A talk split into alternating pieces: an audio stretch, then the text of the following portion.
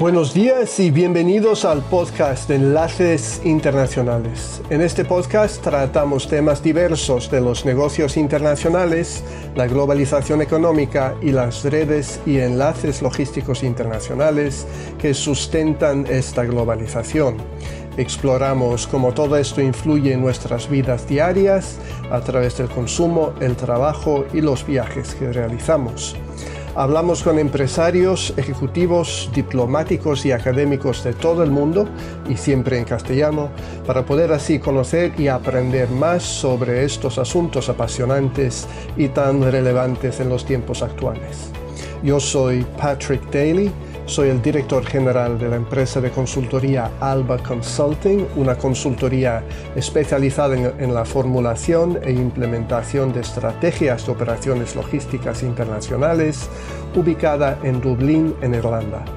En Alba Consulting trabajamos con clientes en los sectores de la industria manufacturera, la distribución y los servicios logísticos en todo el mundo y en países como España, Uruguay, Puerto Rico, y Estados Unidos, además de en China, India y Oriente Medio.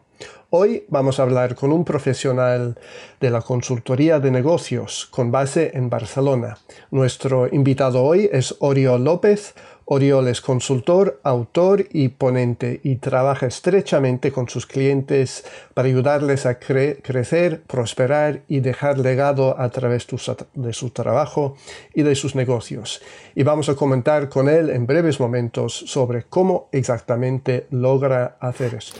Para mí es un placer dar la bienvenida a Oriol López desde Barcelona. Hola Oriol, bienvenido. Es un placer tenerte aquí con nosotros hoy. ¿Qué tal estás? Hola Patrick, muy bien. Bueno, eh, para empezar, Oriol, cuéntanos un poco sobre tu trayectoria profesional y cómo has llegado a ser un consultor independiente. Buena pregunta. De hecho, mi trayectoria profesional empieza como contable, como asesor. ¿De acuerdo? Asesor fiscal y contable en el año 98 en el despacho de mis padres. Después de 15 años dirigiéndolo, con un foco muy puesto en ser proactivos con los clientes, aportar resultados, eh, decidí que la parte de impuestos y, y, más de compliance era algo que yo no quería hacer y quería centrarme solo en ayudarlos a obtener resultados a los clientes. Por lo tanto, hicimos una sucesión basada en dar un, nuevo paso adelante. Y ahí fue cuando empecé mi negocio de consultor, como consultor independiente, que fue en el año 2014 o 2015. O sea, cinco, cinco, cinco años más o menos, ¿no? Sí, eh, anteriormente ya hacía trabajos de consultoría, pero dentro del mismo despacho, y fue entonces cuando decidí eh, retirar toda la parte del despacho y quedarme solo con la parte de consultoría, sí. Muy bien. Y tú, cuando trabajas con un cliente, típicamente, ¿cómo mejoras la situación del cliente después de haber trabajado contigo? bueno, está bien porque en realidad es esto, es mejorar. Yo, mi, labor es solo que queden mejor que cuando entré, ¿no? Normalmente lo que, lo que digo es que mi misión, la, misión que yo tengo delante de un cliente es, es conseguir que acelere sus resultados tanto financieros como no financieros, que además aporte más valor a los socios, por tanto aumente el valor de la sociedad, que aporte más valor a los clientes, siendo más proactivos e incluso a la comunidad. Y por último, si tuviera que poner una tercera pata, em, me encargo de ayudarlos a liderar, a mejorar la dirección y la gestión de la empresa. ¿Y cómo es el cliente ideal? Eh, ¿Qué tipo de sectores, qué tipo de, empresas? Em, no hay un sector ni concretamente, es decir, yo me dirijo a la pyme, ¿de acuerdo? Normalmente al, mundo de la pyme, una pyme que ya esté consolidada, es decir, una pyme que ya esté en unos rangos de facturación pues, superiores a, a 3, 4 millones de euros, que estén muy orientados al crecimiento, es decir, que el, que el empresario sea realmente ambicioso para mejorar, no, no, el crecimiento solo a nivel financiero, sino también a mejorar su, su su actividad. Por lo tanto, más que dirigirlo a un sector concreto, eh, siempre me dirijo mucho a personas concretas a empresarios o directores generales que realmente quieren mejorar aspectos de su empresa. Sí. Y las intervenciones típicamente, con uno o dos ejemplos, que, ¿cómo podrían ser unas intervenciones que haces? por ejemplo, te explicaré, hay, hay, dos casos que son bastante, bastante vigentes. Uno fue una sucesión empresarial que tratamos con una, que traté con una empresa ahora hace un par de meses, hace tres meses, y que básicamente se trataba de una familia, de una empresa de 30 años de antigüedad, eh, tampoco era tan antigua, pero donde se retiraban las dos familias, los dos fundadores. Entonces había unos hijos en un lado y en otro había hijos pero no querían continuar y mi labor fue eh, guiarlos en este proceso de sucesión eh, en el sentido más estratégico de la palabra, no en la parte más relativa a herencias o fiscalidad, sino en la parte más relativa a qué querían hacer y qué necesitaban para hacer ¿no? Uno de los hijos fue el que pasó a ser director general y los otros cogieron eh, figuras dentro de la empresa, algunos más altas y otros más bajas, porque el objetivo era preservar no solo la empresa, sino hacerla crecer. Por tanto, este fue uno de los casos. Otro caso fue también bastante reciente y se trató mucho a través del rendimiento. Una empresa que es una librería en Barcelona, una librería bastante importante en Barcelona, que lo que quería era mejorar los, los beneficios ya tenían beneficios, pero querían acelerarlos, querían dar un nuevo paso, un salto, un salto adelante. Y, entonces lo que hicimos fue trabajar mucho la estrategia de crecimiento de esta empresa, ver a qué, qué, áreas eran las más rentables, qué áreas no tanto, de qué manera mediríamos todo aquello que íbamos a, mejorar. Por lo tanto, establecimos un, sistema de control que les permitiera ver em, cómo iba desarrollándose la actividad y cómo la comparábamos con objetivos y con años anteriores. Estos serían dos casos bastante recientes, ¿no? Y en un tercero estoy más como asesor, es decir, un tercer caso es un cliente mío de hace muchos años que, con el cual, al cual básicamente ayudo a dirigir, es decir, él dirige la empresa y me tiene a mí como asesor, en este caso asesor de crecimiento y asesor de la estrategia. Por tanto, lo ayudo a dirigir a su equipo, a crear un equipo directivo y a ir, y a ir tomando decisiones y eligiendo prioridades. No sé, estos serían algunos de los casos. Sí, muy bien. Y los mayores retos que, a, los que se enfrentan estos empresarios para conseguir ese crecimiento con, con el que les ayudas, ¿cuáles son, ¿cuáles son esos, esos retos o obstáculos que... Bueno, yo, yo creo que todos nosotros, Patrick, em, vemos que las empresas en todo el mundo comparten tres grandes retos, eh, más allá de si son retos en los que yo puedo ayudar o no, ¿no? Pero es no, el no tengo tiempo, el no tengo talento y el no tengo tecnología, ¿no? Es decir, es, para mí son las tres grandes, las grandes, las grandes áreas donde, donde los empresarios o los directores generales, directivos se quejan, ¿no? Entonces, yo normalmente añado aquí el no tengo dinero. Bueno, no tengo dinero y no tengo recursos. Por lo tanto, yo normalmente los ayudo no tanto a gestionar su tiempo, que esto es algo más personal, pero sí a, dirigir este talento, a, tener una estrategia clara de por dónde quieren ir, por dónde quieren crecer, para crecer por intención. Yo lo llamo, para mí ser proactivo es esto, es crecer intencionadamente y no encontrártelo, ¿no? No ser reactivo a lo que te va pasando y demás. El hacerlo con la mejor gente posible, y el hacerlo superando o adaptándose a todo aquello que, que, va pasando en un mundo que cada vez es más cambiante y en esto la tecnología es un, es un gran ejemplo. ¿no? Por tanto, mi, mi, labor siempre es aprovechar estas, estas, eh, estos retos y transformarlos en estrategia, en, en rentabilidad o en rendimiento y en, y en dirección y en liderazgo. Claro. Y la, la figura del consultor externo eh, está muy establecida, aceptado eh, o aceptada como, como, normal en países como Estados Unidos o Reino Unido. ¿Cuál es la situación actual en, en España y cómo ha cambiado desde que tú estás en el negocio? Bueno, el, consultorio creo que todavía es una rara avis en las empresas, sobre todo en las pequeñas. Las grandes empresas están muy acostumbradas a la figura de un consultor externo que llega allí. Normalmente ya no es un consultor, es una empresa de consultoría que manda allí pues eh, juniors o manda a personal vario a resolver temas, ¿no? En cambio, la pequeña empresa no está acostumbrada a esta figura porque tiene a su asesor o su contable y, o su abogado incluso y no tiene la sensación de que, de que exista una figura que pueda ayudarlos a dirigir el negocio. Y esto era así hasta hace un tiempo, pero, pero realmente durante los últimos años, yo lo que he ido detectando es que cada vez hay más empresas, sobre todo nuevas generaciones, pero también viejas, ¿de acuerdo? Las que ven al consultor como algo necesario. Ya no, no algo útil, sino algo necesario. Yo me he dado cuenta que hay empresas donde me llaman no los hijos, sino los padres. Interesante. Cual me sorprendió, porque yo, algunos de mis clientes eran los hijos, muchos casos, pero entonces me ha sorprendido a lo largo del tiempo como muchos padres eh, que están a punto de jubilarse eh, son los que me llaman. y, ven que necesitan esta ayuda porque ellos ven que durante muchos años eh, estuvieron solos dirigiendo sus negocios y, y, que ahora vendría muy bien tener a alguien que ayudara a sus hijos. Por tanto, eh, creo que es algo que a lo largo de los años ha ido cambiando. Esta visión del consultor como alguien que, que básicamente da consejos desde fuera y, y, a veces más útiles o menos, se ha convertido en algún caso como un socio. Mm, Todavía no está igual al mismo nivel que en Estados Unidos o Reino Unido. Pero, está evolucionando, pero rápidamente. Bueno, hemos visto en muchos ámbitos que España hace a lo mejor en, en 10 o 15 años lo que tardaron otros países, no sé, 50 años en hacer. espero, que, espero que tarde menos. Cinco años, ¿no? Digamos. Eh, oye, ¿en qué ámbito geográfico tú operas? ¿Trabajas internacionalmente o tienes la ambición de hacerlo? Mira, no, no, he tenido, la, verdad es que siempre me lo planteo de esta manera, no tengo un límite establecido a nivel geográfico. Eh, a la hora de la verdad, por mi tipo de trabajo, por idioma, por cercanía, porque me gusta estar en contacto con los clientes, eh, a la hora de la verdad, la mayor parte, por no decir casi a día de hoy todos, mis clientes están en el ámbito español, es decir, están todos en España, ya sea en Península o en, las Canarias o en Baleares, pero, pero a día de hoy están, están en España. He tenido algún cliente de fuera, ¿de acuerdo?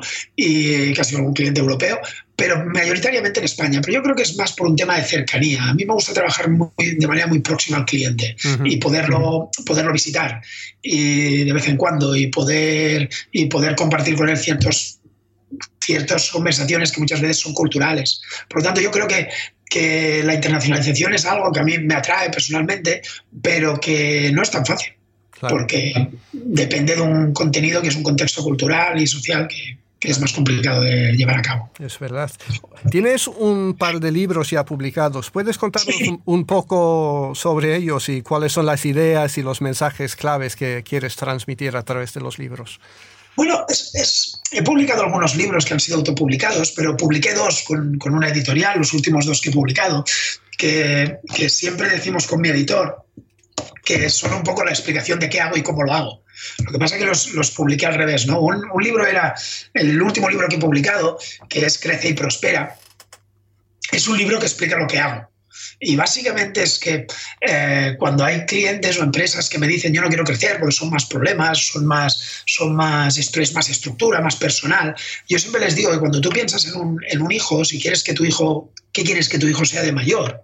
Eh, nunca dices quiero que sea alto y gordo y no, piensas en volumen, ni en volumen de facturación, ni en volumen de, personas, ¿no? Piensas que quieres que tiene, mantenga valores, que sea feliz, que, tenga amigos, que sea inteligente, piensas muchas cosas. Bien, el libro Crece y Prospera lo que trata es de coger aquellas empresas que más éxito tienen, lo que serían las gacela, pero, pero incluso más sostenidas en el tiempo, y pensar en qué factores son los que explican el éxito de estas empresas. ¿no?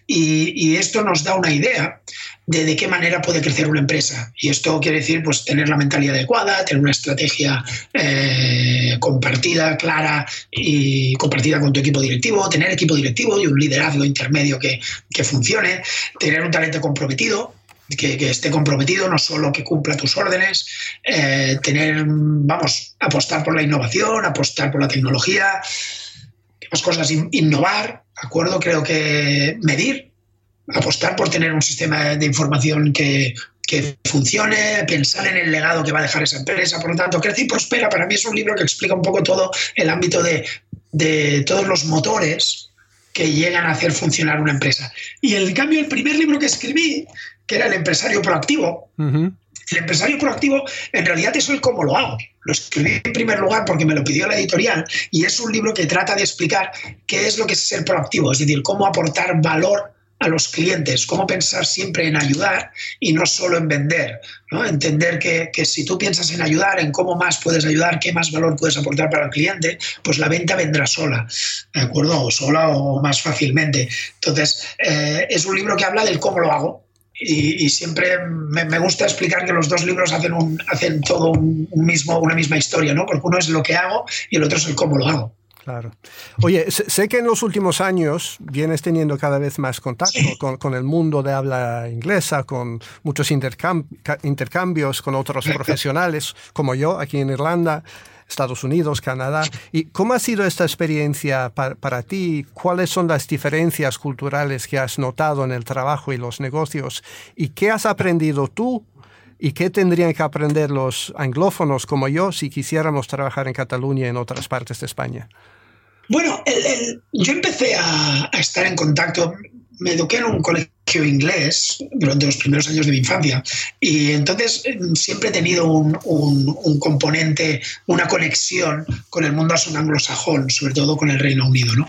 Entonces, en el año 2010, 2011, en pleno proceso de pensamiento de lo que quería hacer en el despacho, de lo que quería hacer para, traspasarlo en un futuro y, trasladarme, empezar a ser consultor, una de las cosas que empecé a hacer es viajar empecé a viajar al Reino Unido primero, eh, más adelante empecé a viajar a Estados Unidos y ponerme en contacto pues, con, consultores de ahí, por ejemplo con Alan Wise en Estados Unidos, y, esto me llevó a ver eh, otro mundo. Yo siempre digo que mi formación como consultor es en el mundo anglosajón, aunque mi idioma de trabajo y mi, y mi, y mi trabajo habitual es en España.